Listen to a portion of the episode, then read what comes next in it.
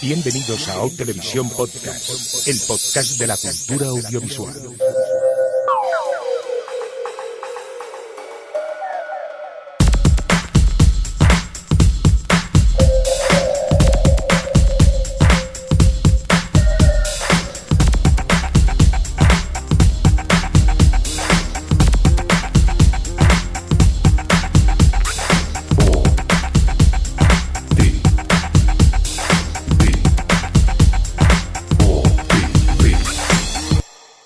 Televisión Podcast. O Televisión Podcast.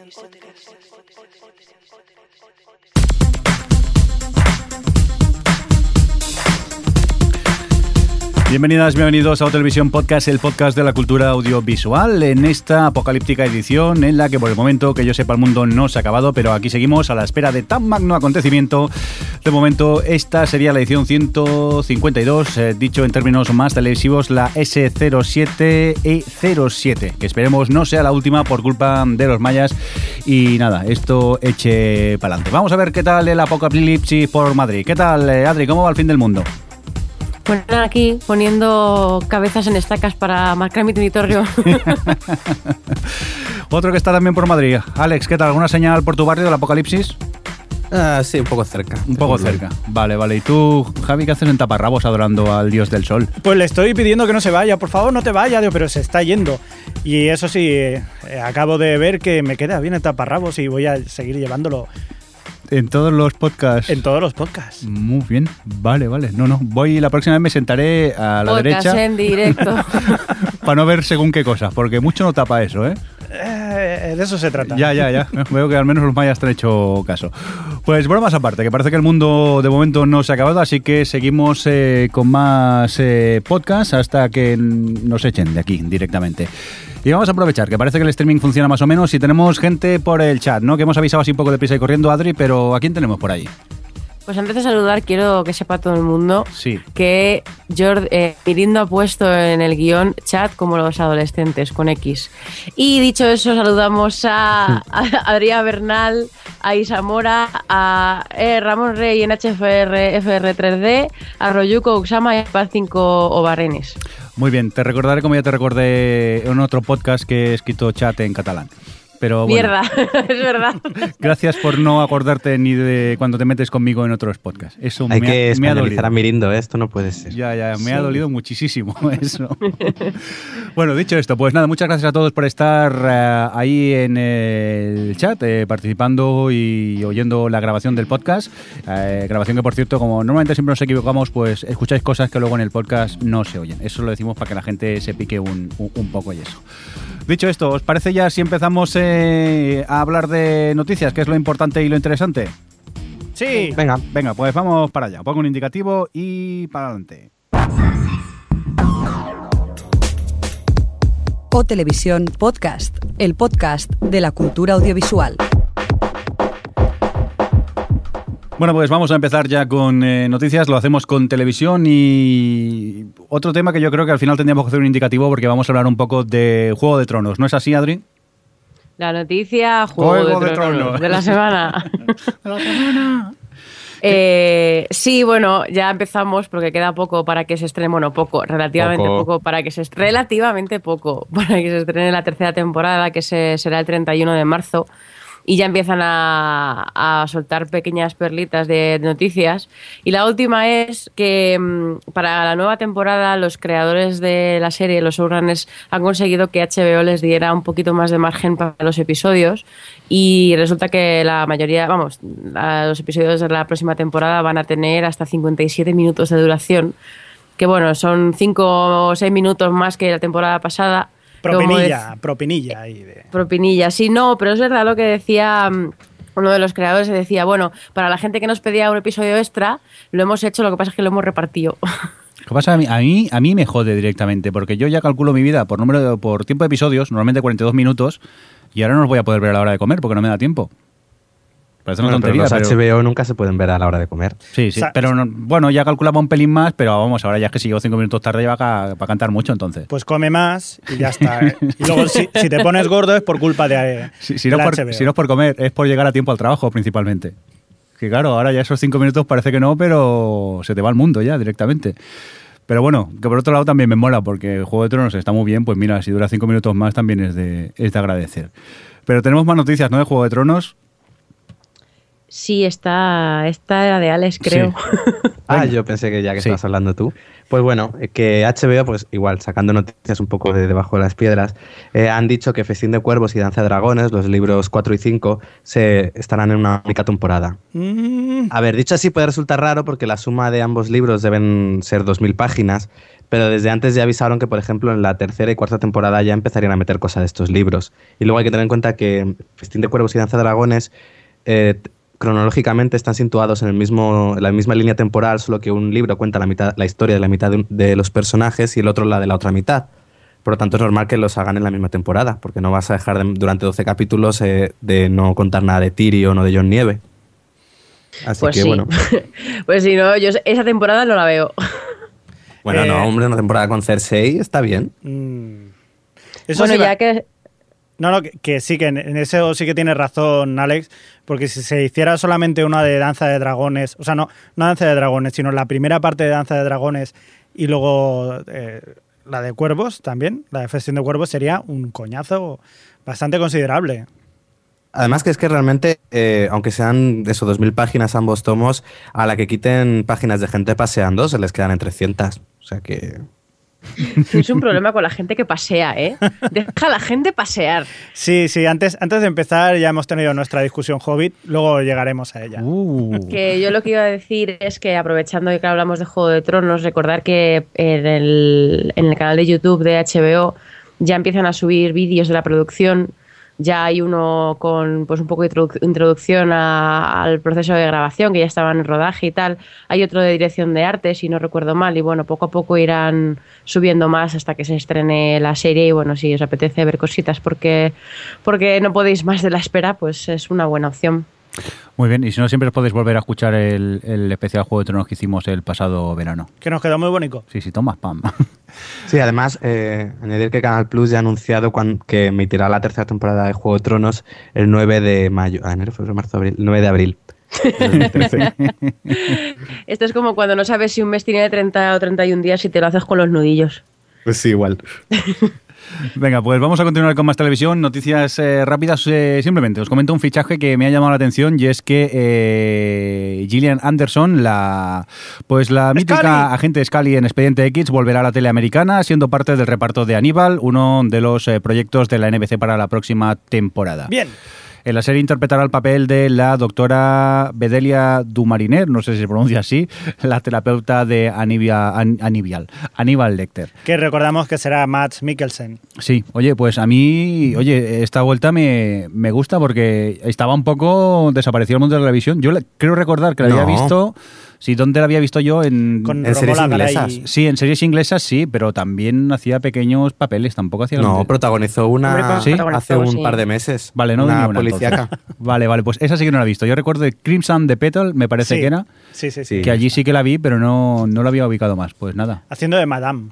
sí, y muy bien, me sorprendió Hizo mucho ella. Blake, Blake House, una de estas adaptaciones de Dickens. Vale, Tiene cara de, de siglo XVIII. Yo, la verdad que le, le empiezo ya a tener un poco de ganitas a este Aníbal, ¿eh? ¿sí? Sí, yo personalmente sí. Yo en este caso no, no estoy muy... Tampoco es que las pelis me matasen, entonces no... Pero el personaje da mucho juego. Sí, Si eso habéis es. leído un poco los, los libros, la verdad que da juego. A ver qué tal. Pues A mí la peli de Aníbal me, me encanta, o sea que a ver la serie. ¿Qué tal? Muy bien, pues nada, vamos a seguir con más cosillas. Ya si un caso, eh, gente de Skype, gente de Madrid, iros a tomar un café, que vamos a hablar Javi un buen rato, me parece. Y es que eh, hace unos podcasts atrás os hemos dado la noticia que la serie Hill on Wheel se había quedado sin showrunner, ya que tras finalizar su segunda temporada y ser renovada por parte de la MC por una tercera, eh, tanto su showrunner John Shivan como sus creadores Joe y Tony Gayton habían abandonado la, la serie. Afortunadamente para los que somos fans de la serie ya se sabe quién será el nuevo showrunner de este Western y nosotros que John Weirs, quien además será productor ejecutivo. Para orientarnos un poco, este señor ha sido productor ejecutivo de cosas como The Cape, ¡No! Terminator, las crónicas de Sarah Connor, Bueno, Eso no es bueno, sí. Eso no está mal. O entre, te- te- entre fantasmas también, directamente. Bueno, Ah, ahí rasca un poco. Una de cal, otra de arena. Sí, pero pero bueno, otra de cal. Yo eh, solo quiero decir que, eh, bueno, me he visto la segunda temporada en dos días. He perdido horas de sueño porque me he enganchado tanto a esta segunda temporada. Todo hay que decir que Sí. tiene 10 capítulos. Sí, ¿no? son corticos, tampoco es una de 24 episodios, pero he alucinado con la calidad de la segunda temporada y la encuentro sublime y su final de, tempo- de temporada es para levantarse y aplaudir cuando, cuando acabas. Javi me había hablado mucho de, de la serie, que estaba muy bien, nunca encontraba el momento, el otro día me puse a ver un capítulo, otro, otro, otro, y ya os digo que en dos días eh, he, he terminado porque he alucinado mucho con la calidad de esta temporada. No sé si la tercera temporada tendrá tanta calidad ahora que se ha ido el showrunner y los creadores de la serie. Yo intentaré ser positivo, me gustaría pensar que sí, aunque superar esta segunda temporada yo creo que va a ser muy difícil. Que eh, será difícil, pero sí que es verdad que ha dejado los personajes muy marcados. Sea, y a mí una de las cosas que me gusta de, de esta serie es que cada personaje es totalmente diferente. Bueno, es, sí que se relaciona con los demás, pero Sí. están muy desarrollados todos. Todos, todos, cada uno tiene un montón de matices y cada uno está muy bien desarrollado y podría tener prácticamente una serie para él solo. Me encanta. Venga, a crear spin-off ya Sí, directamente. sí, sí, no, tranquilamente. No, no, es, es muy grande y bueno, es que todos, pero sobre todo el personaje de- del sueco en esta segunda temporada es, es impresionante. La actuación del actor, por cierto, que, que ¿dónde lo había visto yo el actor? En, ah, en Stargate Atlantis, creo. Que el pobre hacía de, de un alien de estos que iba todo, todo maquillado y no se, le, veía- no se le veía mucho la cara, pero Cara peculiar tiene, ¿eh? Sí, sí, Eso tiene una cara muy, muy peculiar. Y yo, si no habéis visto eh, Hill on Wheels, eh, también os tiene que gustar, supongo, un poco el tema de, de Sí. las series del oeste o las pelis del oeste.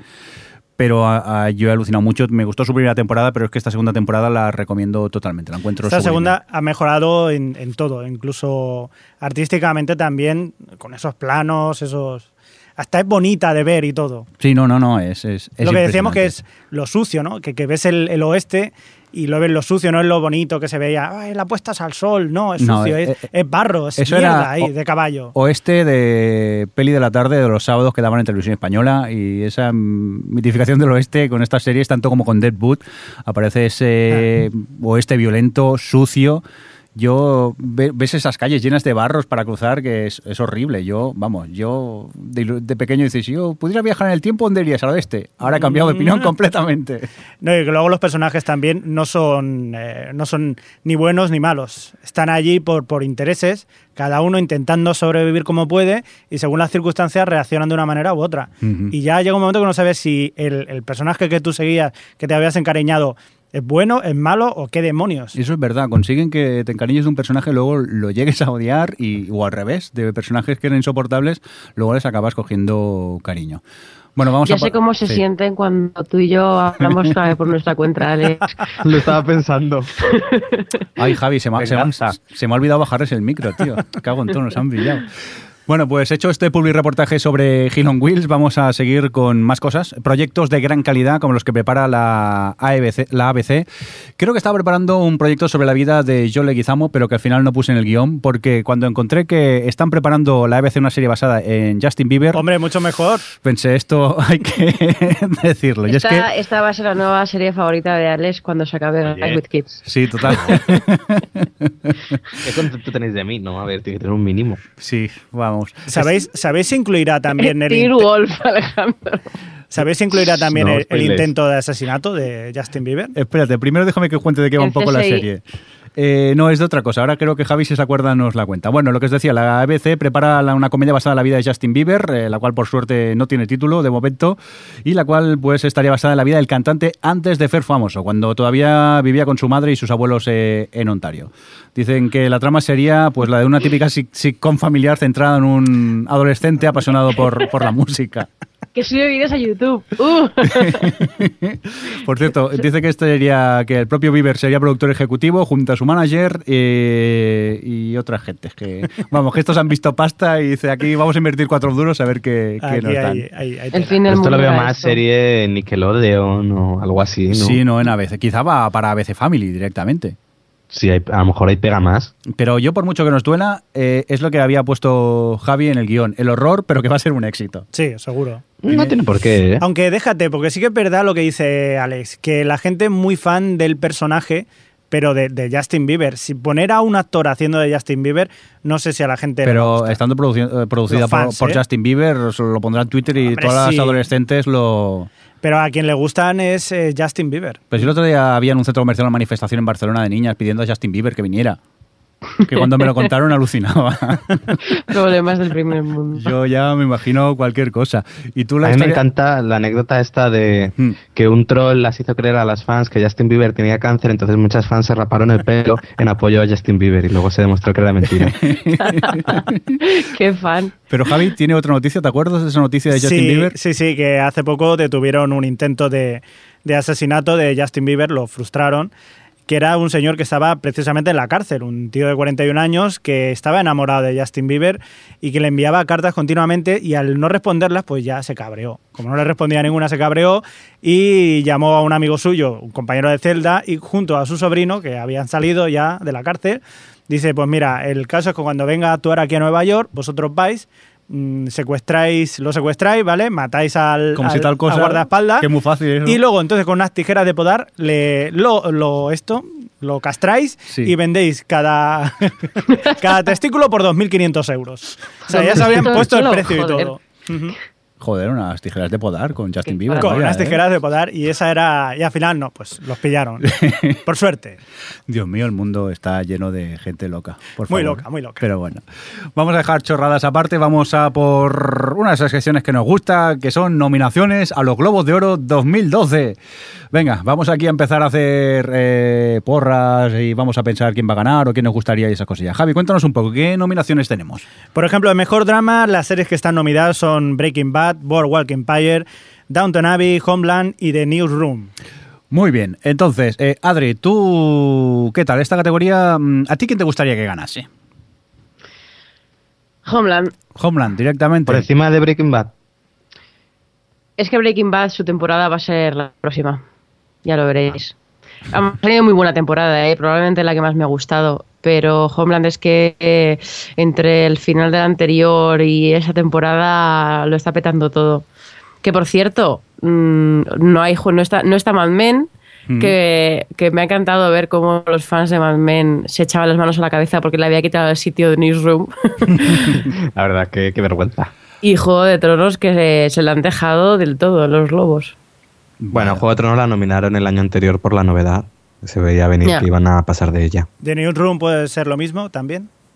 ¿O creéis Sí, que claro. es- que la es- serie nueva que siempre, igual, pasa en comedia, siempre meten alguna serie nueva para que parta que ven la tele, pero vamos. Pero bueno, estos son los premios que da la prensa internacional, ¿no? En, en A Hollywood. ver, quedan 80 mamarrachos que pertenecen al club ese de lobby Sí. total, mamarracho. Yo os recomiendo que leáis un artículo que puso Nikki Finke, la directora, o no sé cómo llamarla, de Deadline, Hmm. eh, diciendo por qué los globos de oro son una falacia inmunda.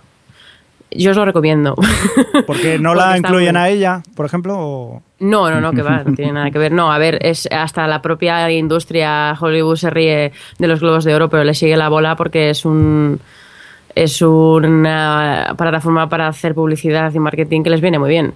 Pero esto es como todo. También cuando llegan los Oscars salen muchas voces críticas, pues eso, diciendo que también no quiere decir que sean los mejores. Hombre, eso No, está bueno, claro, ya. pero los Oscars son muchos más y votan eh, los supuestamente la gente de cada gremio. Estos son mm, 70, mm, eh, 80 o por ahí, eh, lo diré, periodistas, Periodistas, ¿no? freelance. Sí, freelance, que además es dificilísimo entrar en la, en la Hollywood Foreign Press Association esta y, y que aceptan sobornos y que hu- hubo un tiempo en el que estuvieron, o sea, en que les denunciaron, por así decirlo. Jo, no nos rompas aquí el sueño. A ver, son los globos de oro. O sea, La nominan antesala a de los Oscar. Sí, sí, nominan a quien va a ir y a, y a la carita a la estrella. Son putitas de las estrellas.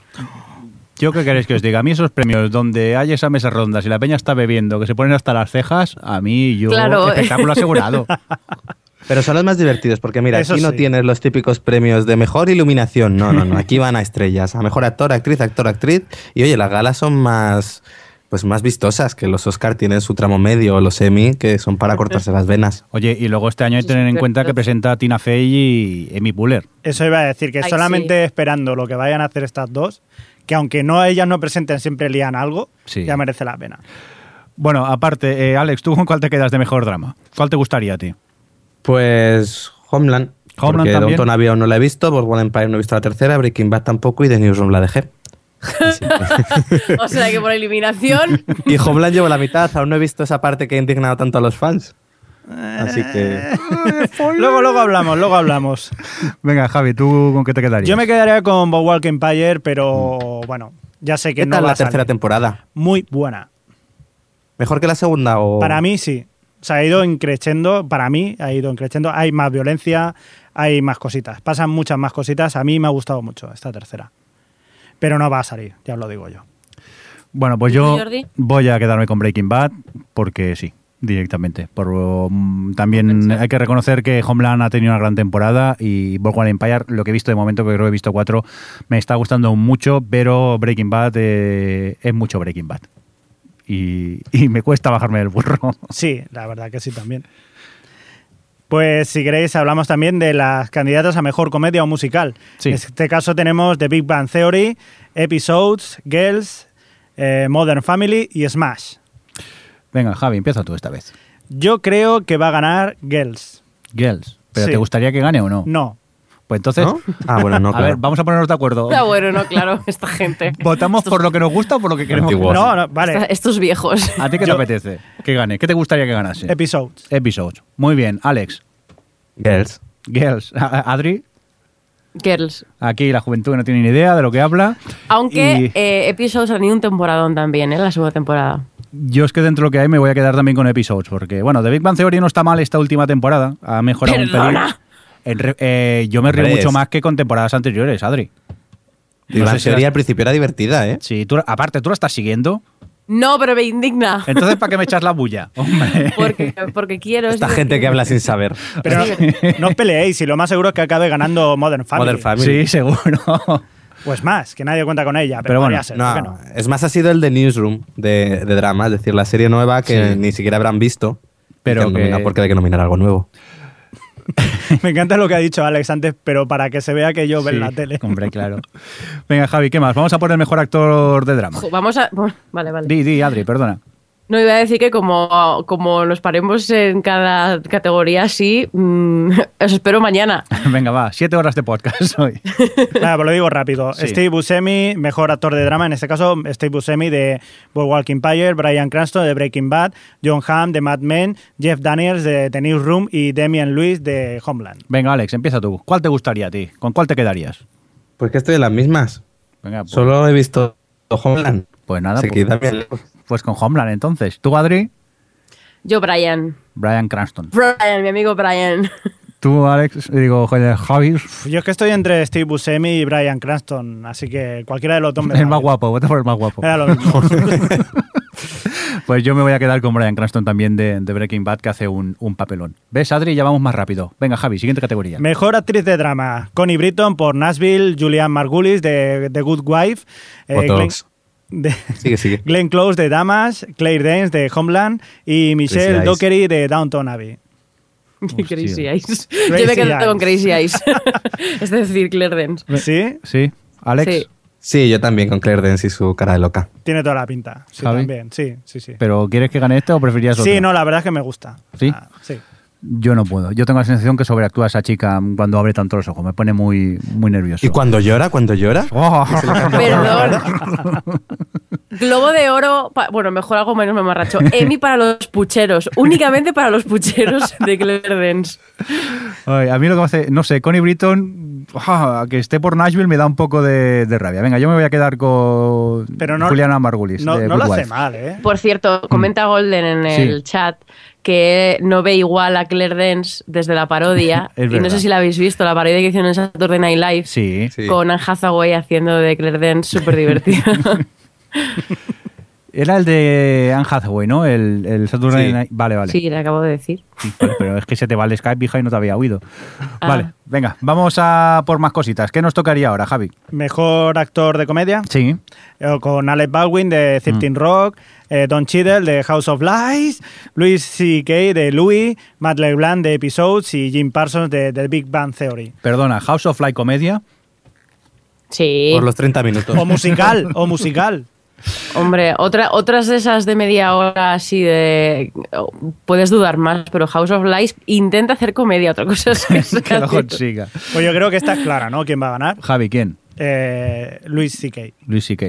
¿Pero tú quieres que gane ese? Sí. Vale. Adri. Alec Baldwin. Alex No, Baldwin. Mal Blanc. Mal Blanc. Mal LeBlanc. Que le den un, un globo de oro. Pero si ya se lo dieron el año pasado. ¿Y qué? A otro, ¿Se vale. ¿El año pasado? Sí, no ganó, sí, el año pasado ganó el Globo de Oro. Fue él. Bueno, qué mamarrachos son, por favor. Venga, Alex. Pues Alec Baldwin. Alec Baldwin, muy bien, pues yo voy a estar con Lucy Kay también, porque Alec Baldwin ya no sé, a mí me gusta, demasiado. pero ha ganado demasiados. Que Lucy Kay también se lo, se lo merece. Venga, eh, uy, lee la siguiente, que me entra la risa cuando veo la primera nominada. La mejor actriz de comedia, las nominadas son Sui de Chanel de The New Girl. También Julie, Julia Louis Dreyfus por VIP. Lena Dunham o Dunham por Mm. Girls y luego las dos presentadoras Tina Fey por City Rock y Amy Poehler por Parks and Recreation. Venga, voy a empezar yo ahora directamente. Mm, a mí me costaría entre Tina Fey y Amy Poehler, pero va, se lo voy a dar a Amy Poehler, que se lo merece con estas temporadas de Parks and Recreation. Yo también, Amy Poehler. ¿Sí? ¿Vosotros, Skype? Adri? Yo también. Es que es que Sí. elegir entre a quién quieres más. Pues venga, Amy Poehler porque venga, se lo merece. Bueno, un año uno y un año otro. Si es que Tina Fey también ha, ha ganado ya unos Es cuantos verdad. premios. Venga, vamos a por... eh, ya está, ¿no? Porque lo otro ya... Miniseries, esas cosas como no las hemos visto, vamos como a pasar un poco, ¿no? Alex, te tocaría a ti hablarnos un poco del cine. Sí, pues bueno, vamos a un poco a las nominaciones de película. Eh, tenemos eh, Mejor Película de Drama nominadas a Argo, a Django desencadenado, o encadenado, eh, La vida de Pi, Lincoln y Zero Dark Thirty, que es la nueva de la Bigelow. Eh, aquí, pues bueno, la verdad que es que... que Aquí los que ve- veis más, cine... porque- A ver, es que eh, teniendo en cuenta que yo he visto dos de las Sí. cinco, tampoco. Claro sé que está bien. Aquí está complicado, ¿no? Sí, es, Ah. la mayoría de las nominaciones eh, no las vamos a, o sea, no las hemos visto. Mm. Pues nada, en esta Por no cierto, hablando de esto, ¿habéis visto el, el, el tráiler de Lincoln doblada al castellano? No. No. terrible. Pues Obra ten- maestra, Tenéis ¿no? que verlo porque cuando habla Daniel Day-Lewis, pues habla como si fuera uno de Muchacha Nui. Pero, en serio, en serio, en- habla en, plan... ¡Hola! ¡Soy Lincoln! No, más del rollo de... Es que tenéis que quitar la esclavitud, ¿eh, muchachos? Es que eso no está bien. Pero así, o sea, de verdad, ya lo veréis. Ay, que me muero. Ay, pues me lo apunto. No, pues por ejemplo, Lincoln parte aquí en los Globos de Oro como la favorita con siete nominaciones, seguida de Argo y Django encadenado que con cinco nominaciones. Aquí un poco por ir más rápido, eh, cabe destacar la, la ausencia de, de Tom Hopper por, el, por Los Miserables como mejor director, lo cual ya es como un paso atrás de, su- de cara a, lo- a los Oscar. Y bueno, y que Los Miserables tampoco ha arrasado tanto como podía esperarse en algo como los Globos de Oro, que son muy dados de este tipo de películas. Eh, por ejemplo, en comedia tenemos eso, la del ex- el exótico Hotel Marigold, que es esa peli que Adri dijo que era para señoras mayores. Sí, eh, o sea, es que este año en comedia es como, bueno, sigue, sigue. Los Miserables, Moonrise Kingdom, mira, aquí está bien que reconozcan esta peli. Silver Lining Playbook y eh, La pesca de salmón en Yemen, que no sabemos qué Qué hace. bueno. Yo es lo que dije en Twitter. Las Hastrom tiene las rodillas destrozadas. Porque han nominado a película eh, eh, a Ewan McGregor y a la, la chica que era. mm, ahí, lo diré. Emily Blunt. Emily Blunt. Emily Blunt. Que era como, o sea, ha sido esa y Hotel Marigold han sido las películas de What. Pero bueno, son los globos de oro. Por cierto, que- perdón, sí. que te interrumpa un segundo. Que Ramón Rey nos dice en el chat que eh, Django, eh, la D no se pronuncia, que es muda, que se ve que estamos pronunciando la D. Gracias, Ramón. Muchas tienes, gracias, Tienes un nombre super troll hoy. Ramón HFR3D. Uh, qué mal me. Bueno, es Qué muy troll normalmente. Es Venga. su estado natural. Bueno, ya que hacemos la Sí. pausa, decir, por cierto, que Sí. hoy eh, anunciaban los prenominados a las, las- las películas extranjeras prenominadas a los Oscar y Blancanieves no está entre ellas. Oh, Así Ay, que no, no hemos pasado el corte. Pero bueno, se veía venir porque en, en las últimas entregas así de premios, por ejemplo, aquí en los Globos de Oro tampoco estaba, Mm. estaba contemplada Blancanieves. De todas formas, eh, parece que bastante claro, creo yo, que por lo menos en película, película extranjera, la de Michael Haneke, la de Am- Amour, tiene mucha pinta de que vaya a ganar, ¿no? Sí. La gran, la gran favorita. No Sí, si, pero no se además cuela, dicen que si no se hasta- cuela en alguna otra categoría fuera de esa. También. Sí, pero dicen que en actriz se puede colar perfectamente. Mm. Pues como tenga alguna nominación de esta, ya dalo por hecho que la gana, seguro. Venga, vamos a seguir. Eh, ¿Dónde estábamos, Alex? Pues ahora en Mejor Director está Ben Affleck por Argo, Catherine Bigelow por Zero Dark Thirty, Ang Lee por La Vida de Pi, Steven Spielberg por Lincoln y Quentin Tarantino por Django Desencadenado. Vamos, los de las pelis. Los de las pelis, lo que viene a ser. Eh, luego en, en actor de drama encontramos a John Hawkes por eh, The Sessions, que se estrena este fin de semana además. Esta la has visto tú, ¿verdad, Adri? La de The Sessions. Sí, la vi en San Sebastián y me gustó bastante. Es muy crowd pleaser, ¿no? Muy de estas que vas a sentirte bien, a pesar de que, va un- de que tiene un trasfondo trágico, vamos, dramático bastante fuerte, pero, pero está, yo la recomiendo, está muy divertida. Es un poco rollo intocable, ¿no? Eh, puede ser, sí. Es un poco tío, que, o sea, hombre discapacitado que, ve la vida de forma optimista. Entonces, bueno, está y ellos dos están muy bien, ¿eh? John Hawkes está inmenso, la verdad. Eh, y ella, eh, lo diré también, hoy estoy, que vamos.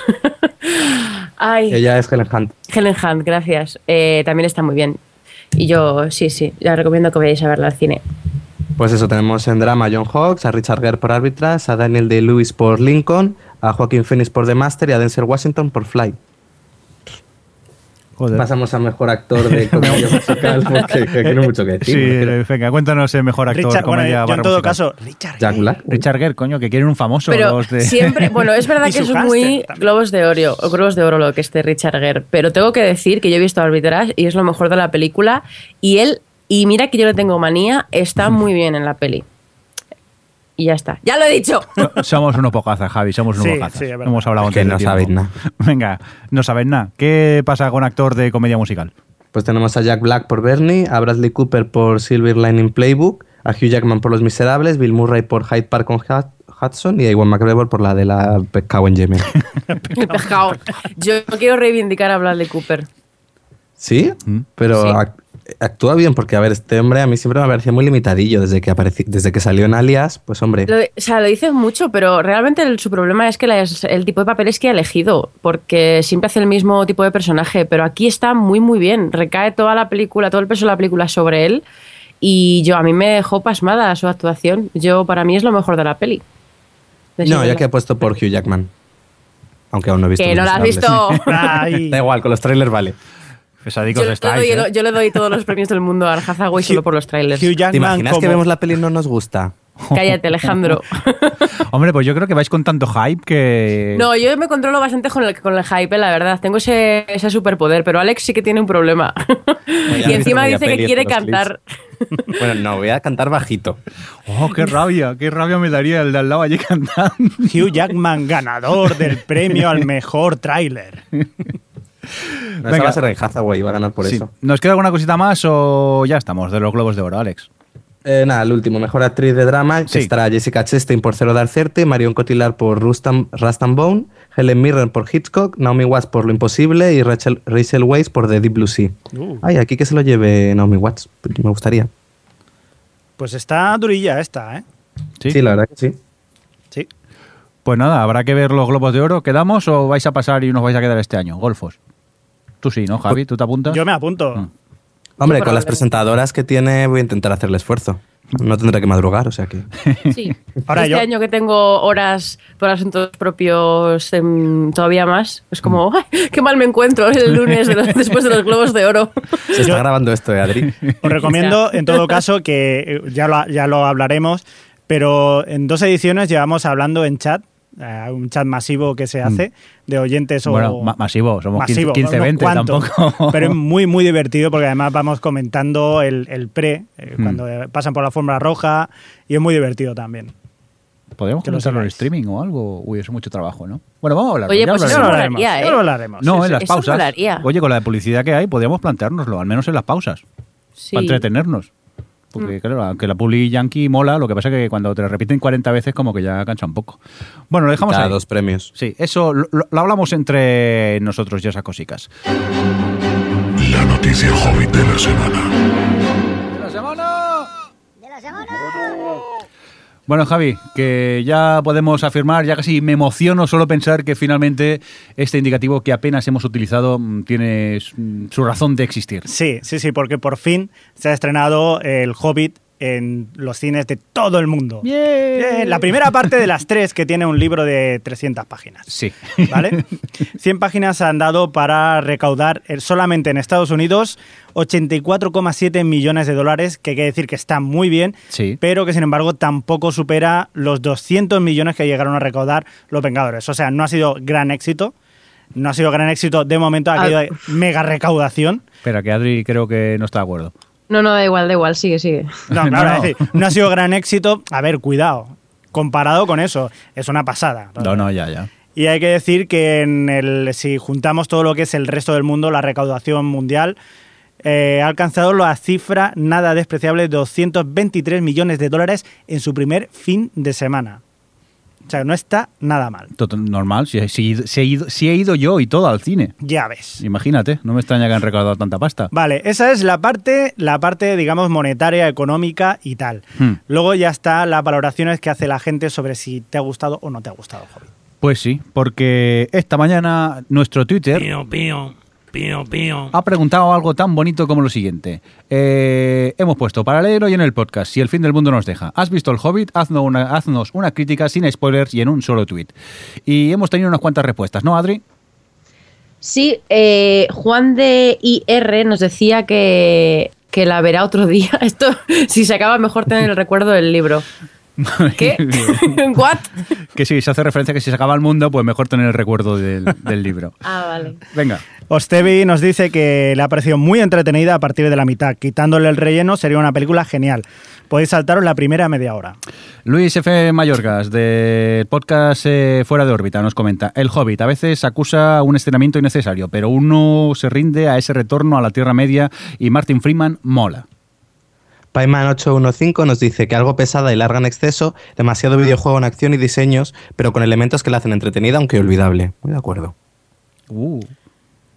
Adri. Buckingham Sí. dice, debido a la crisis que nos afecta, Vivo Bolsón va en busca de un tesoro y un anillo para venderlo en una tienda de compro oro. Ala, ala. Eh, Pascualillo nos dice que una película de casi tres horas que se te pasa más rápida que muchas de una hora y poco. Y lo digo en el buen sentido. Impresionante. Muy bien, Tony Rivas nos comenta: Impresionantes efectos visuales, pero trama algo más infantil que Esla, normal, aún así sublime. Venga, Alex.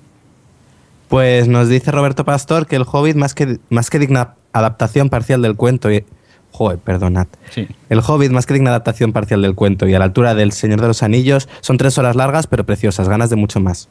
Muy bien, pues hasta aquí esta primera tanda de, de Pío Píos, luego tenemos unos pocos más. Eh, espera, voy a leer el, el Javi, léenos el, el siguiente, por favor. ¿Lo tienes por ahí? ¿El de Sandra Evans? Sí. Mm, Dice, yo la veré este domingo, así que en vez de dar mi opinión, necesito la vuestra. ¿Merece la pena verla en 48 fotogramas por segundo? Muy bien, pues nada, yo creo que a partir de aquí empieza la discusión, empiezan las hostias. Y, y, bueno, ¿a vosotros qué os ha parecido? ¿Qué- ¿Todos lo habéis visto a 48? Yo sí. ¿Sí? Yo sí. Faltaría más. Vale. ¿Tú? Mm, Yo no, yo la vi en versión original, pero no, no estaba a 48. Buah, Gafa pasta. Hacerte el gafa pasta con el Hobbit. Anda, ya te vale, ¿eh? Uh. Es que me ¿La has estoy- tocado? ¿La has me- tocado? ¿La has me- tocado? Has callado mirindo, me ¿eh? estoy- Yeah. Es que me estoy mordiendo mucho la lengua para no mandarte a la mierda directamente. Venga, gente mm, no gafapasta que la veis en 48 de esto. ¿Qué tal? ¿Eso mola o no mola? O como comentamos en podcast anterior, eh, parece una peli de Benny Hill. Javi. A mí me ha molado mucho. Yo me lo he pasado teta y la verdad que me lo he pasado muy bien. Sí que hay que decir que, que, bueno, que al principio te mareas un poco, la estación al 40, a los 48, pero para nada era aquello del el anterior podcast que Mm. estuvimos hablando que la gente decían, o los primeros que habían ido a verla, que parecía que iban corriendo como en Benny Hill. Y me esperaba una, una barbaridad, pero no, la verdad que se ve muy bien. 48 frames por segundo, lo que sí que haces es que se vea mucho más nítida y, y más claro. O sea, que, que dentro de lo que es el 3D se agradece. Porque últimamente las películas de, de 3D es que eran como verlas por la noche y con la luz apagada, todo. ¿Estáis de acuerdo vosotros? Sí, había momentos que parecías que podías tocar la hierba de la casa del hobbit. Adri. Sí, sí, yo totalmente de acuerdo. Eh, para mí ha sido una experiencia que además pienso volver a repetir antes de que la quiten a 48 fotogramas. Que además con el 3D todavía era mejor, porque ver eh, toda, esa, toda esa profundidad de campo tanto, tan nítido, además es una película que es un poco oscura y eso también le ha venido muy bien, que se vea tan bien. Mm. Y visualmente ha sido toda una experiencia, como experiencia cinematográfica, que luego Ramón se ríe de mí cuando lo digo. Ahora me habéis Sí, picado. bueno, sí, en el cine se pasó Adri, bueno, y yo, toda la- cada 10 minutos mirándonos y decir qué bien se ve. Sí, sí, es que nos mirábamos y hacíamos ¡ay! y suspirábamos. Era No, visualmente es una pasada y para mí el 3D es el mejor conseguido desde que se inventó el 3D. Es de Avatar, hombre, Desde Avatar. Avatar. Yo salí pensando, "Jo, ojalá la vida de Pi hubiese estado en 48 fotogramas en 3D.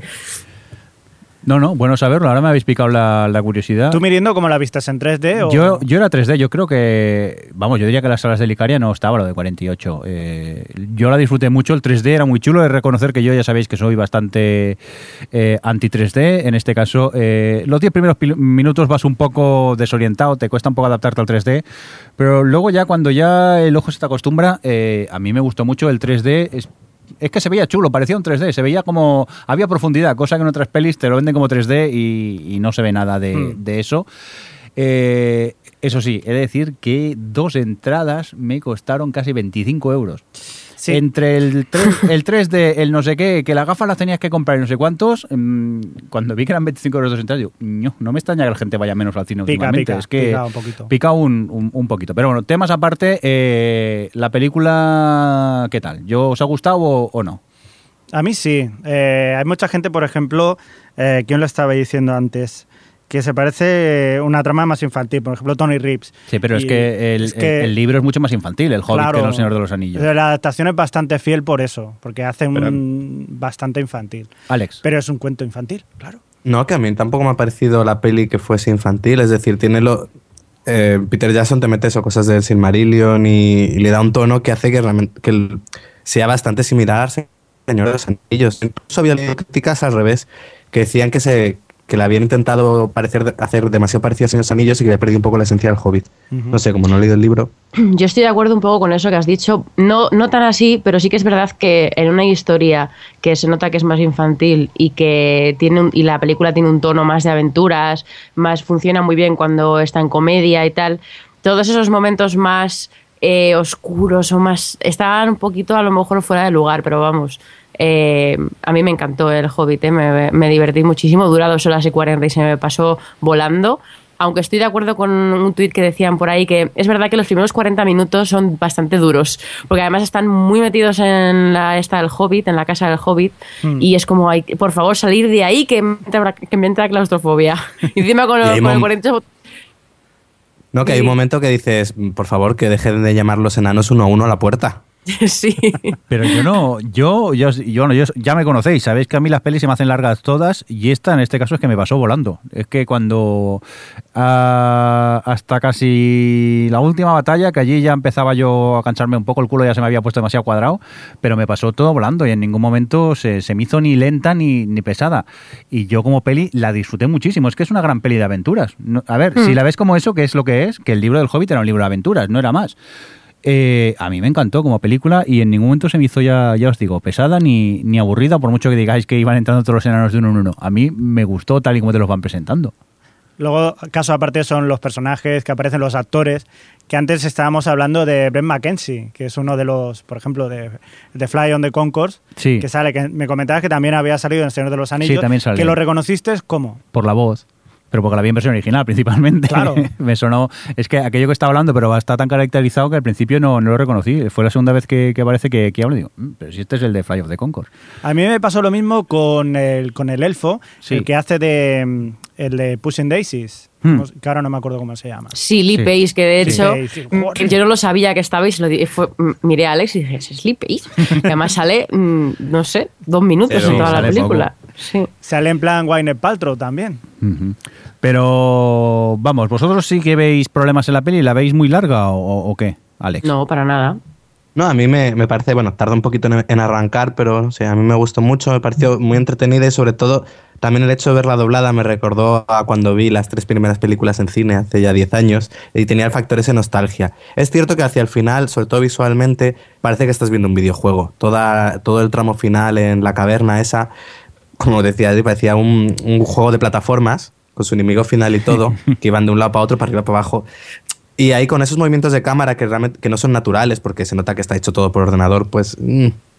Pero el problema que en, en esas secuencias era, ahí sí que eran los 48 fotogramas, porque se veía todo tan bien y cantaba de- un poco demasiado los efectos especiales, que entonces le daba ese, esa textura videojueguil que se hacía un poco raro. Pero vamos, a mí me encantó, ¿eh? De toda, o sea, lo único que he dicho que me parecía que estaba un poquito más lento es que le costaba un poco, sobre- ya no arrancar, sino salir de Hobbiton, es como salir de ahí. Pero, pero muy bien, y yo me quedo por siempre y para siempre con, con el momento de Bilbo y, y, y Gollum. Gollum, Sí, eso voy a decir yo también, que muchos efectos especiales, pero donde se lo han currado y donde ha merecido mucho la pena ha sido en ese trozo. Yo aluciné mucho en ese momento. Es que está muy bien hecho el, el personaje de, de Gollum. Hay momentos que te olvidas que está hecho por ordenador. Mm. Sí, sí, sí. ¿Lo veis así vosotros? Sí. Sí. Estaba incluso mejor que, que las dos torres y en- que, que ya de por sí eh, era impresionante. Claro. o Es que con el 3D era la textura, sí. Uy, se nos va un pelín el Skype. Alex, ¿sigues por aquí? Sí, sí. Vale, vale. No, el, el Skype que nos había asustado. Digo, ya está, el fin del mundo, el fin del mundo. Puedo contar una anécdota que me ha pasado hoy, es que me ha hecho mucha ilusión. Venga, cuéntanos, Adri. ¿qué ha pasado? Relacionado con el Hobbit. Eh, Sí, sí, sí. Es que he Ah. bajado, eh, sí, sí, claro, he bajado a, a por un café a la máquina del de la primera planta de mi oficina y, y subí al ascensor con mi café Trululú y me he tirado esta mañana un rato escuchando la banda sonora del Hobbit. Y sin darme cuenta me he metido en el ascensor y me he puesto a cantar, mur- o sea, a murmurar la canción de, lo, de las montañas nubladas, esta que cantan los enanos. Sí. Y, pero estaba murmurándola por- muy bajito y si- casi sin darme cuenta, simplemente porque la tenía en la cabeza. Y hay un, chi- un chico estaba en el ascensor también y de repente se gira y me dice, el hobbit muy bien, ¿eh? Y ha sido Así empezó momento- 500 días juntos, yo no digo nada. Oh, ha sido un momento muy, muy molón. qué bonito, qué Que romántico. hay que decir que en la versión No, doblada... pero es en plan... Que alguien reconozca, o sea, sí, me ha hecho ilusión, en plan, ha reconocido la canción y luego nos hemos tirado un rato hablando del Hobbit. Pues ya está, que romanticismo, 500 romanticismo. días juntos. Frisky, esto es lo que tiene. ¿Qué decía Javi? que la versión doblada de la canción dejaba Sí. bastante que desear, ¿eh? Ese momentito un poquito de... Yo no tuve ese problema.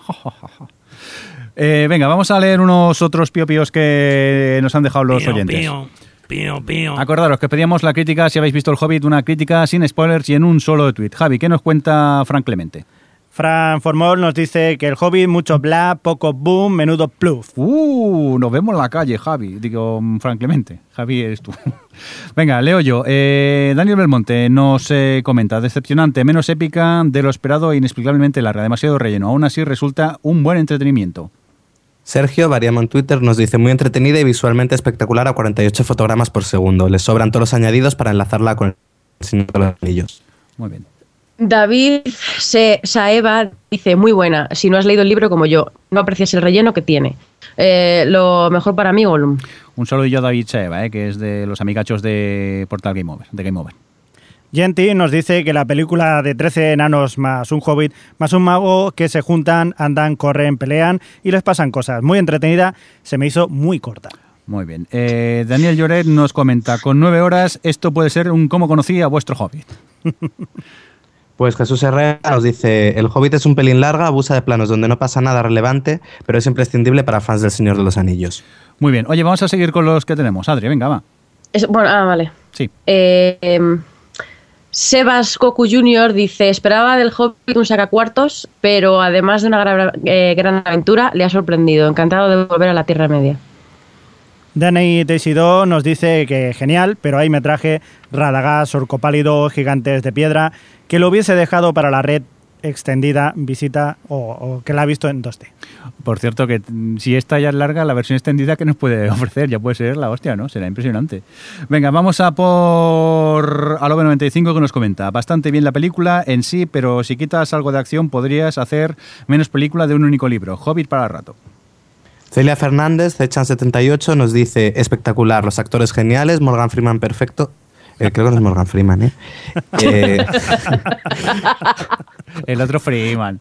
Que no me acuerdo. Martin Freeman. Martin, La primera talla demasiado movida y Misty la doblada no mola. ¿Qué decías, Adri? Morgan Freeman, que, que se los ha vuelto al, vi- al vino. Que pasa, a lo mejor es su primo de América, yo que sé. Venga, Adri, cuéntanos, eh, Miquelete, ¿qué nos cuenta? Dice, aún no la he visto, espero hacerlo el lunes con permiso de los mayas. Y si no, espero que en el más allá también esté Kim.com. Oh, Alex Cli- Cliffhanger nos dice, amor es lo que siento por la película después de verla. Martin deja a Elilla en el barro si lo comparamos. Grandiosa actuación.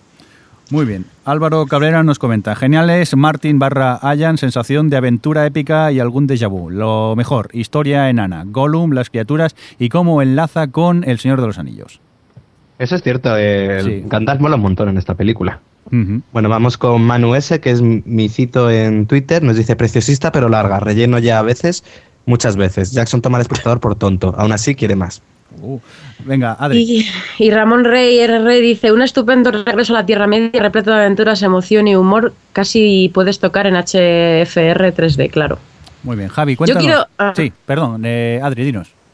No, bueno, y yo iba a decir, ya que es un ah, comentario común del tema del relleno, que, me, que tengo que admitir, que confesar que me frustra un poco el tema, porque vaya,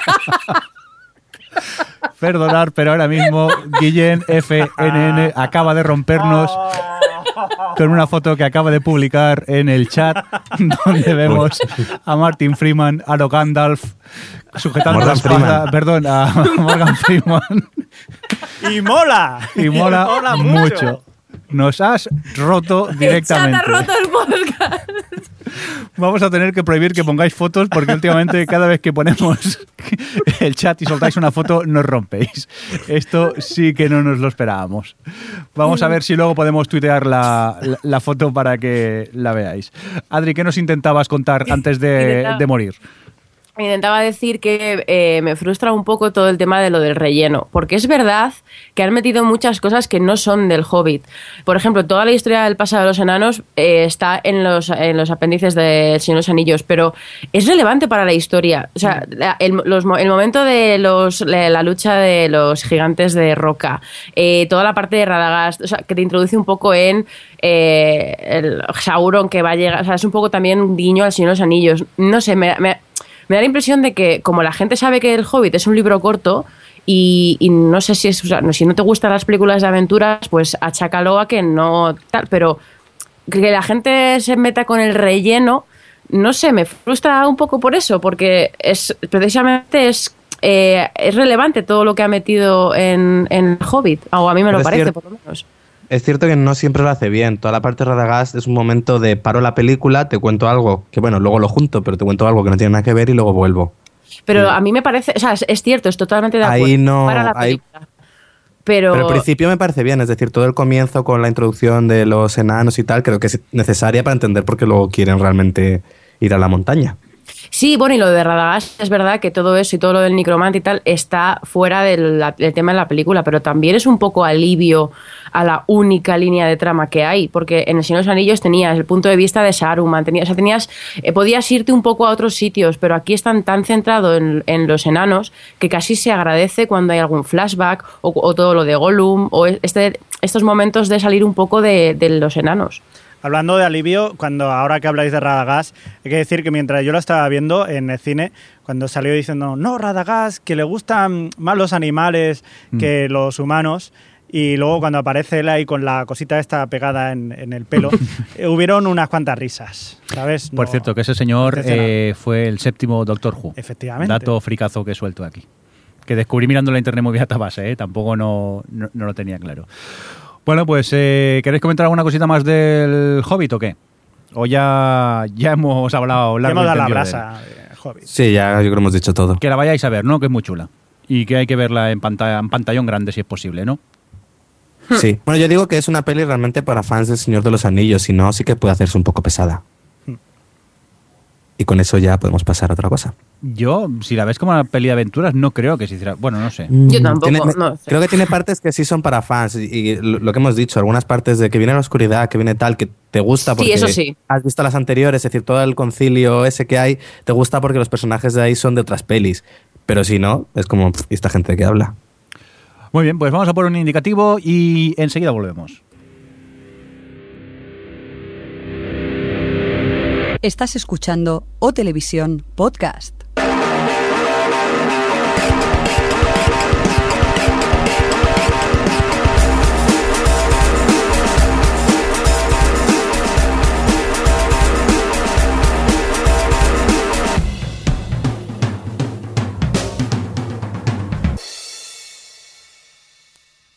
Bueno, pues ahora nos vamos a por la sección, que no es sección. Eh, hace unos podcasts os estuvimos recomendando eh, una serie de esas que a lo mejor no son tan conocidas, pero que, que, bueno, que estaría bien que si no la conocéis le dierais un vistazo. En ese caso hablamos de Arroz Cubato y cambiamos completamente de estilo, ¿no, Alex?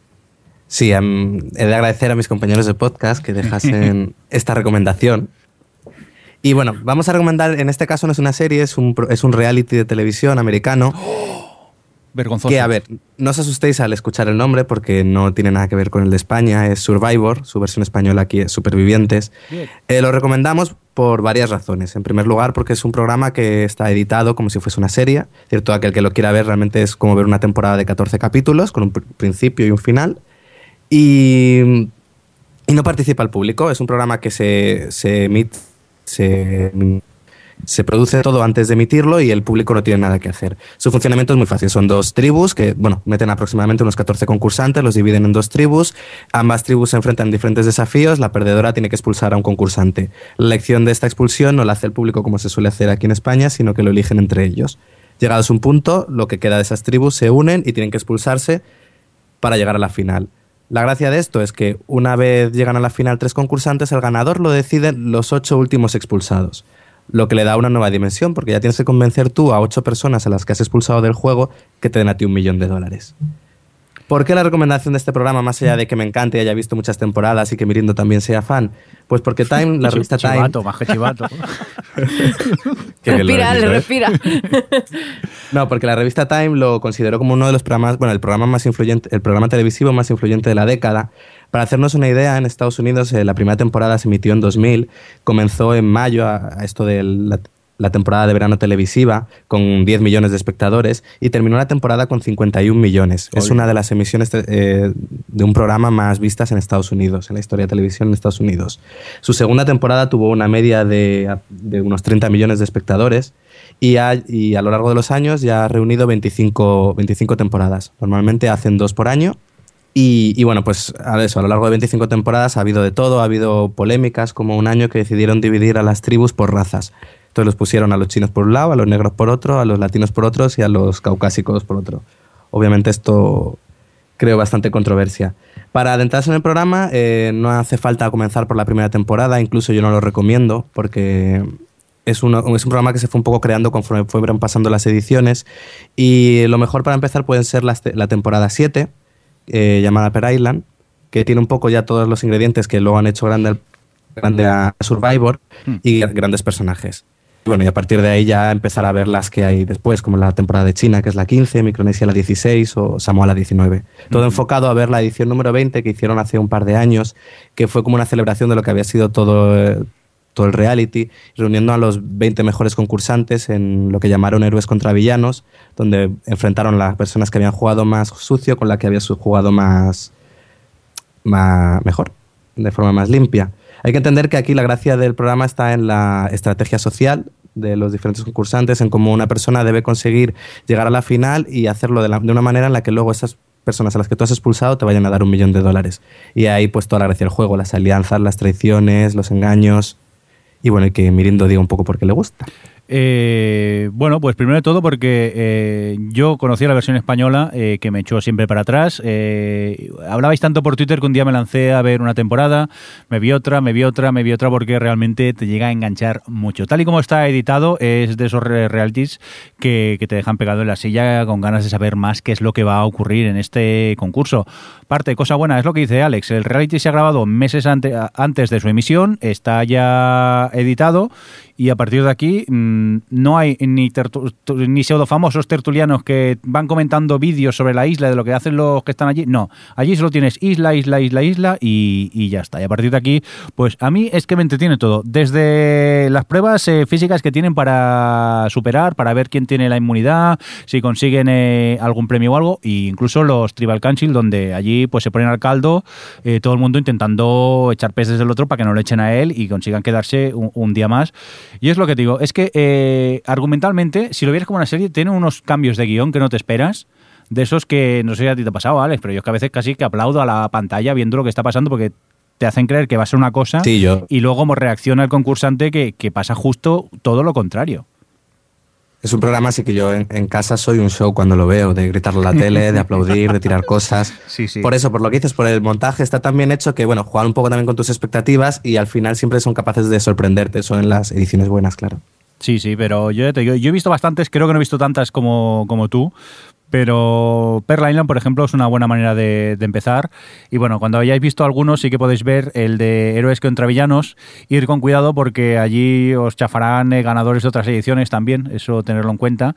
Aún y así, yo, eh, Héroes contra Villanos, sabía quién eh, había ganado, porque a veces es lo que tiene Twitter. Y eso sí, bonito un follow hizo la persona que soltó el spoiler, pero también la disfruté muchísimo, ¿eh? sabiendo igualmente quién había ganado, solo ver eh, eh, su estrategia, cómo se lo monta para llegar a la final y finalmente conseguir ganar, eh, te sigue atrapando. Y es un- uno de esos realities que sí que huir un poco de la palabra reality, porque no deja de ser un, un- un concurso. Un show. Sí, Sí, además, hmm, no, sí. añadir que también una de, los, de las grandes cosas que tiene este programa es el presentador Jeff Probst, que además le han dado el Emmy a Mejor Presentador cuatro años seguidos, Sí. porque él tiene presencia solo en la parte final del programa, que es cuando se reúnen todos los concursantes y deciden a quién van a expulsar, porque es capaz de llevar muy bien eso, esas, reuniones de concursantes haciendo las preguntas perfectas para pinchar donde tiene que, que hacer. Y, y es otra de los valores buenos del programa. Yo entendía que tenía entendido que a él no le decían nada de lo que ocurría en la, lis- en la isla. Lo que pasa que eh, viendo las preguntas que hacen el Tribal Council, yo sospecho mucho de, de ese Sí, aspecto yo, de creo, yo creo que sí lo sabe. Lo tiene él que lo sabe y luego él es capaz de ir guiando el- las preguntas para que, pues eso, para que la gente hable más de lo que debe. Javi, tú sé que no lo has visto, Hmm. mucho interés no te veo, ¿no? No, No. es un tipo de No, directamente. no, no. Oye, cada uno le gusta lo que le gusta. ya. A mí no me atrae. Pero Adri, tú sí que ves realities, con- a este no conseguimos engancharte, ¿no? ¿O es que te da miedo engancharte? Lo segundo. Porque sabes que no vas a poder dejar de verlo, ¿no? sí, no quiero hipotecar mi vida, gracias. Pero son Sí, 13 eso es son- cierto. Cuando empiezas, son seis temporadas seguidas. Luego ya empiezas a bajar el ritmo. Pero sí que es verdad que afortunadamente son, no sé si son 14 episodios por temporada o más o menos, o 15. Sí, no sé eh, si- 15. Que vamos, que en un fin de semana te lo puedes ver de una sentada, ¿eh? Si te pones... También, también tú, mira, eh, que tengo a mi lado, a, a mi alrededor un lobby de gente que me presiona para ver Survivor que no te lo puedes ni imaginar. Sí, sí, sí. Yo no sé cómo no has caído todavía, es que me sorprende, porque amigos tuyos que son súper fans y tú no, no hay manera. Le vamos a tener que regalar por, por Navidad un, un par de temporadas de Survivor, a ver qué tal. ¿Qué te parece? ¿Sí o no? ¿Las Prefiero aceptas? carbón, carbón. Carbón. Y a partir de entonces, este podcast se conocerá como O Survivor. Yo lo que, lo que le dije, digo, voy a salvarle la vida a Adri y así me deberá un favor y entonces la obligaré a ver Survivor. ¿Vosotros creéis que es normal esto? Pero tampoco vale empujarla en un paso de cebra, ¿eh, Alex? Ahora no... Pero hombre, luego la salvaré. Bueno, pues eso, que si estáis aburridos y no sabéis qué ver, o- os recomendamos desde aquí Survivor, eso sí, ir con cuidado que, que engancha mucho, ¿eh? Y dicho esto, yo creo que si os parece vamos a comentar un poquito lo que hemos estado viendo estos días que queráis destacar, ¿no? Javi, ¿a ti qué te gustaría destacar? Pues eh, yo me he centrado básicamente en las películas que tenía pendientes de 2012 que quería verlas. Sí. En este caso eran El Hobbit, que Sí. ya hemos comentado antes, Brave, que todavía no la había visto, que bien, me ha parecido que está bien, Holly Motors, Hmm. que, que ha sido la, la película que más me ha costado saber si me gustaba o no. ¿Al final te ha gustado? Al final me ha gustado. ¿Cuánto has Después de- tardado? de- de unos cuatro días. Cuatro días dándole Sí, vueltas, sí. ¿no? Sí, sí, porque es una película que no sabes muy bien qué es lo que estás viendo, pero que se te queda ahí dentro. Yo lo que tengo oído, creo que lo oí el otro día en el octavo pasajero, que lo decían que eh, a los 15 minutos estoy harto de la película porque no entiendo nada, pero me pica la curiosidad por saber qué es lo que va a pasar. Sí, sí, sí, sí. No, no, es una de esas películas que hay gente que hay gente que la odia a muerte y hay gente que, que la adora, pero que es, es difícil de ver, ¿no? Sí, es muy difícil. O sea, no es difícil de ver, a ver, porque te engancha, visualmente te engancha, pero sí que es verdad que tienes la sensación de no saber lo que estás viendo.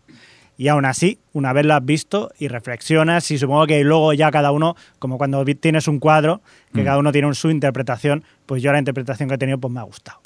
Muy bien, ¿alguna cosita más, Javi? Sí, también he visto Moonrise Kingdom, que en este caso debo decir que no me ha gustado. Ay, es una monada de peli. Sí, pero mm, yo es que cosas de niños no, No, Javi, mm, no, no es lo tuyo. no es lo mío. Es como los Goonies, pero para gafapastas. Muy bien, y vamos Con, con... filtro de Instagram. Sí. Ahí lo has clavado. Venga, Adri, ¿tú qué has visto estos días aparte del Hobbit?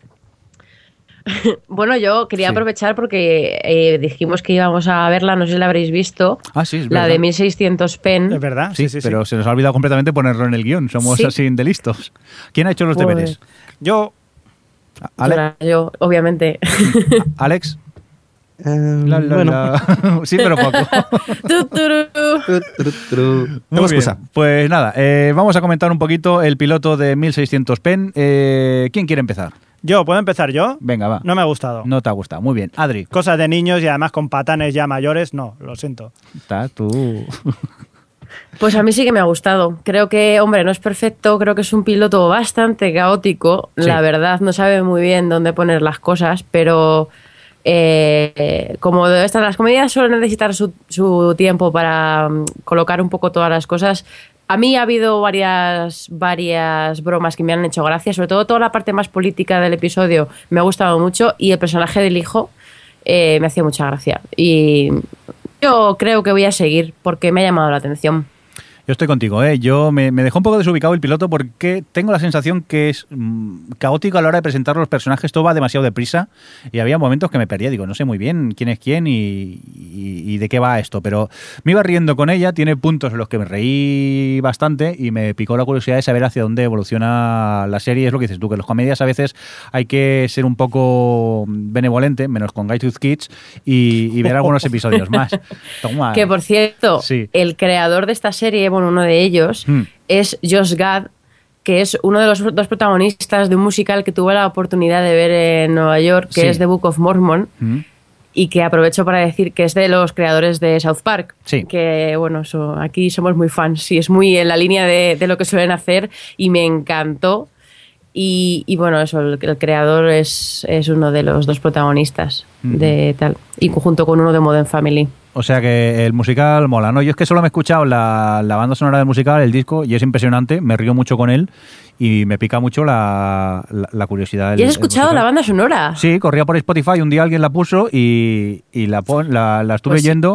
Y me reía mucho con ella. La historia que cuentan supongo que no debe diferir mucho de... No sé si luego hay muchas escenas habladas, no sé, en ese musical. Hombre, hay, hay cosas que a lo mejor te habrás perdido, pero en Sí. general toda la historia básica se cuenta, claro, todo se cuenta en la música, es un musical. Pues super, gambe- super South Park, para entendernos. ¿eh? Sí, muy es muy muy bestia. De hecho, en- sí.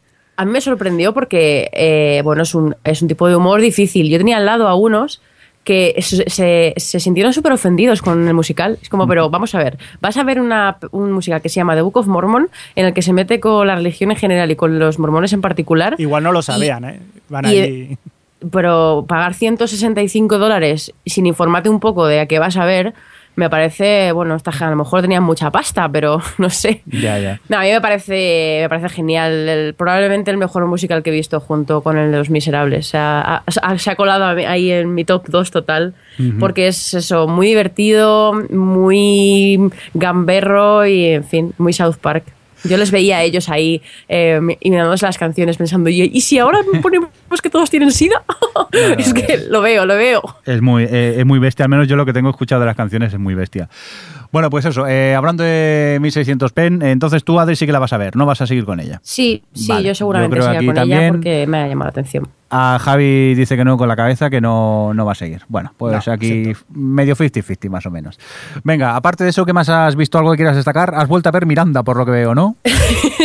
Tengo un Por problema cuarta con vez, ¿no? Sí, por cuarta. Bueno, realmente lo estoy viendo en plan multitasking mientras hago otras cosas. Estoy con el Photoshop y cosas que tengo que hacer, pues me lo pongo ahí de fondo, porque es la pasa. tercera vez que veo Miranda. Yo hago lo mismo. Pero es que vuelve ya en Navidad y tengo muchas ganas. Y es como, ay, pues solo, son tan pocos capítulos y tan cortos que realmente no cuesta nada ver- verlo otra vez.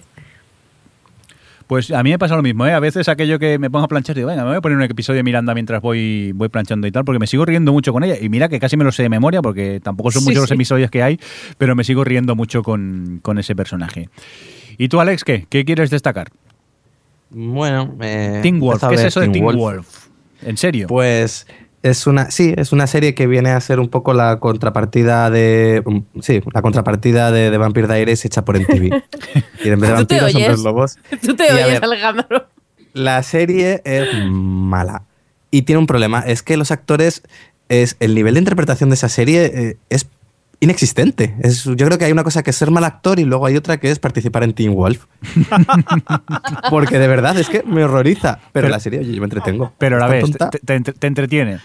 Sí, sí. Y lo peor de todo es que la gente habla muy mal de la primera temporada, dice que luego mejora en la segunda. Y yo me lo estoy pasando pipa la primera. Mira, creo que entre esto y Guys with Kids, mi criterio. malo, malo, ¿eh? Algo le ha pasado. Porque Guys with Kids he acabado, la he acabado hasta el último que se ha emitido. Muy bien, pues Faltaría creo más. que va a haber una vacante en OTV. Vamos a echar un compañero. No, lo que pasa es que Alex está utilizando el método Kitsch. Ahí, Sí, eh, no, no, Es hacer, me- es hacer una obra de arte de algo que no le gusta a la gente. ¿Por qué no? Yo no sé si eres ya cabezón y por eso insistes con la de Guys Switch. Me sorprende mucho. ¿eh, no, me río. Hay un personaje que me encanta. Vale, vale, no, no. Vale, no voy a seguir que voy a quedar muy mal. Sí, no, y me da miedo porque al final me vas a convencer y no quiero. ¿Alguna cosita más que quieras destacar que hayas visto o no? No, hasta ahí. Muy bien, pues yo os recomiendo rápidamente eh, Pitch Perfect, que estuve viendo la película Pitch Perfect con la que me reí muchísimo. Puedo decir una cosa. Es ¿Qué que me hace mucha gracia porque Virindo no ve nunca cine. No, y esta semana me he lucido. Y esta, aparte de eso, Sí. yo Pitch Perfect la tengo en mi lista de, de ver porque tiene pinta de ser eh, l- una película mamarracha divertida. Sí. Pero me sorprende mucho que tú que no ves nunca cine te pongas a ver Pitch Perfect. Porque yo normalmente, si veo cine, veo muchas comedias. Y normalmente veo comedias súper chorras, la mayoría. ¿eh? Yo, a mí, me pones una comedia universitaria y me parto del ojete, no te voy a engañar. Y en este caso con esta me reí mucho porque es que me recordó a, a ese Glee del principio con, con mala baba en algún aspecto. Eso sí, centrado en universitarios y en este caso en grupos de a capela, que me mola porque te lo venden como si ser cantante a capela fuera lo mejor que puedes hacer en la universidad. es tan absurdo y tiene ¿Tú mo- viste, momentos tan locos que me gustó mucho. ¿Viste ECA? Es que la han ECA, comparado con esa. eh, ECA. De no. Emma Stone. No, esta no. Esa todavía no, pero mira, me la Es voy a apuntar entonces. La han comparado con esa y después de leer esa comparación ahora tengo todavía más ganas de verla. La que vi hace poco también fue Chicas Malas, que me encantó, por cierto. El guion también Es genial. eh, Te- muy es genial, pero te Sí, sí. pega tan No te pega nada. Porque yo ya os digo, yo soy muy de ver comedias y entonces, em, contra más chorras a veces, casi que, que Hombre, mejor. está escrita Y- por Tina Fey. Sí, aparte de eso, que estaba escrita por Tina Fey, creo que escuché, ay, creo que era en el podcast de Guapín que la recomendaban mucho y dije, pues nada, voy a, a verla porque todo el mundo había oído hablar de ella muy bien y digo, pues nada, voy a ponerme eh, el tema que sea Li- Li- Lindsay Lohan me echaba Lindsay Lohan me echaba un poco para atrás, pero bueno, que la película está muy chula y argumentalmente me, me reí mucho, se nota la mano de, de Tina Fey por, por ahí. Y aparte ya está. Yo en cuanto a destacar creo que ya, ya basta, que ya he visto bastantes cosillas y eso. Creo yo que ya nos vamos a ir despidiendo, si os parece, ¿no? Vale. Pues sí. ¿Estáis de acuerdo? Supongo que intentaremos volver en nuestro tradicional fin de año en completo falso directo, como Oye. cada año. Oigo, ¿qué pasa? No hemos dicho nada de lo del sorteo. Del sorteo. Es Es verdad. verdad, que no nos ha dado tiempo a montarlo. Es que por no, por, es que no me habéis ni preguntado que también en Nueva York, ¿eh? Ni preguntado. Que vamos con La prisa. rabia Sandy. nos corroe. Sí, sí, sí. Aparte es que hemos visto las fotos de lo que ha traído Adri y, estamos intentando eh, obviar el, el- el sorteo, a ver si nadie se acordaba, pero me temo yo que, que sí. No, eso que queríamos recordar que todavía estará está activo, que lo Sí. sortearemos probablemente en el siguiente capítulo, ya coincidiendo un poco con el final de año y, y los reyes y todo esto. Y pondremos en el blog una foto para ir ir calentando un poco el ambiente. Sí, sí, que vamos, que yo el mail cuando lo mandó dije, vaya, vaya, mm, voy a dimitir del podcast para poder participar. Casi. Qué rabia, porque tenemos que, porque tenemos que regalarlo. Sí, que mola mucho, tío, pero bueno. Pues eso, que el concurso todavía está activo, si os podéis animar a entrar en nuestra página en Facebook, allí lo tenéis, creo que está destacado, que aparece arriba del todo, o sea que no, no, no tiene pérdida. Aparte veréis un bonito, mm, que es como una caja sorpresa, ¿no? Con un interrogante encima. Sí. O sea que es fácil de, de encontrar. Y llevamos ya 200, unas Sí. 200. Venga, pues nos vamos a ir, que parece que ahora sí que llega el apocalipsis o no. A ver, Javi, mira por la ventana. Eh, parece No. que se está yendo el sol, Dios mío, ¿qué es esto? ¿El fin del mundo? Ah, no, que es la noche. Es la noche, que se hace de noche. Pues Javi, muchas gracias por estar ahí. A vosotros por escucharnos. Sí, pues sí. Eh, Adri, que muchas gracias como siempre también. Igualmente, que me, que me encanta estar de vuelta en el podcast. Bien, sí, es verdad, es que es como si no tuvieras ido ya casi, ¿eh? Hay que ver el otro podcast allí en Nueva York en el museo y ahora aquí ya eh, en tu casita al lado nuestro, como quien dice. Sí. Y nada, Alex, que también que muchas gracias como siempre estar, por estar por ahí. Eh, igualmente. por- Igualmente. Eso, es que no sé qué decir nunca, ¿eh? Me lo tengo que preparar, escribir en un guion y luego saber qué decir la sí, despedida. Pues di- Despedida de podcast eh, Sí. one on one. Pues se dice gracias igualmente, ya está, no tiene más. Venga, vamos a probarlo. Venga, Alex, muchas gracias. Que bien, nos vemos Ven. otro día. Uy, ha fallado, aquí hemos fallado. Venga, vamos a ir a, vamos a despedirnos y mientras hablamos con Alex, que esto no puede ser. Venga, un cordial saludo también de quien nos habló, eh, con vosotros el señor Merindo. Como siempre, muchas gracias por estar ahí, que sin vosotros esto no es tan divertido. Hasta luego. Hasta Hasta luego. Adiós. O Televisión Podcast, el podcast de la cultura audiovisual.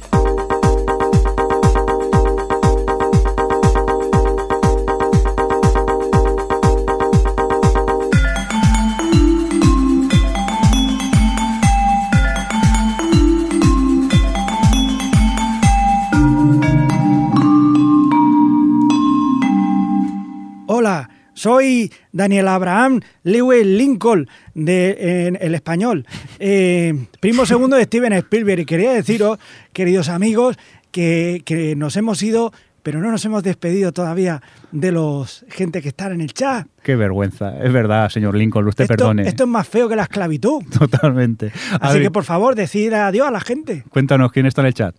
Pues tenemos a, a Adrián Bernal, a Isa Mora, a Oxama, a Pat 5 o Barenes, a Tarjot, a Pititoridrujuejo, a Golden, y un momento que bajo esto la barrita, y a Golden. Ah, no, sí, ya la he dicho. Pues ya está. Y a Sandra. Evans, que no te sale. Ah, y a Sandra Evans. No me Y, sale. y a Ramón Rey, que estaba por aquí, pero ya se ha pirado, ya esa cosita. Sandra Evans, que tiene un Sí, sí. gorrito de Miranda navideño muy, muy mono. Muy chulo el, el- el icono.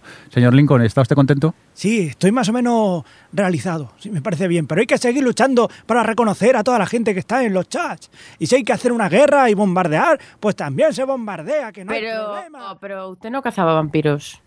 En mis tiempos libres, ¿qué te crees?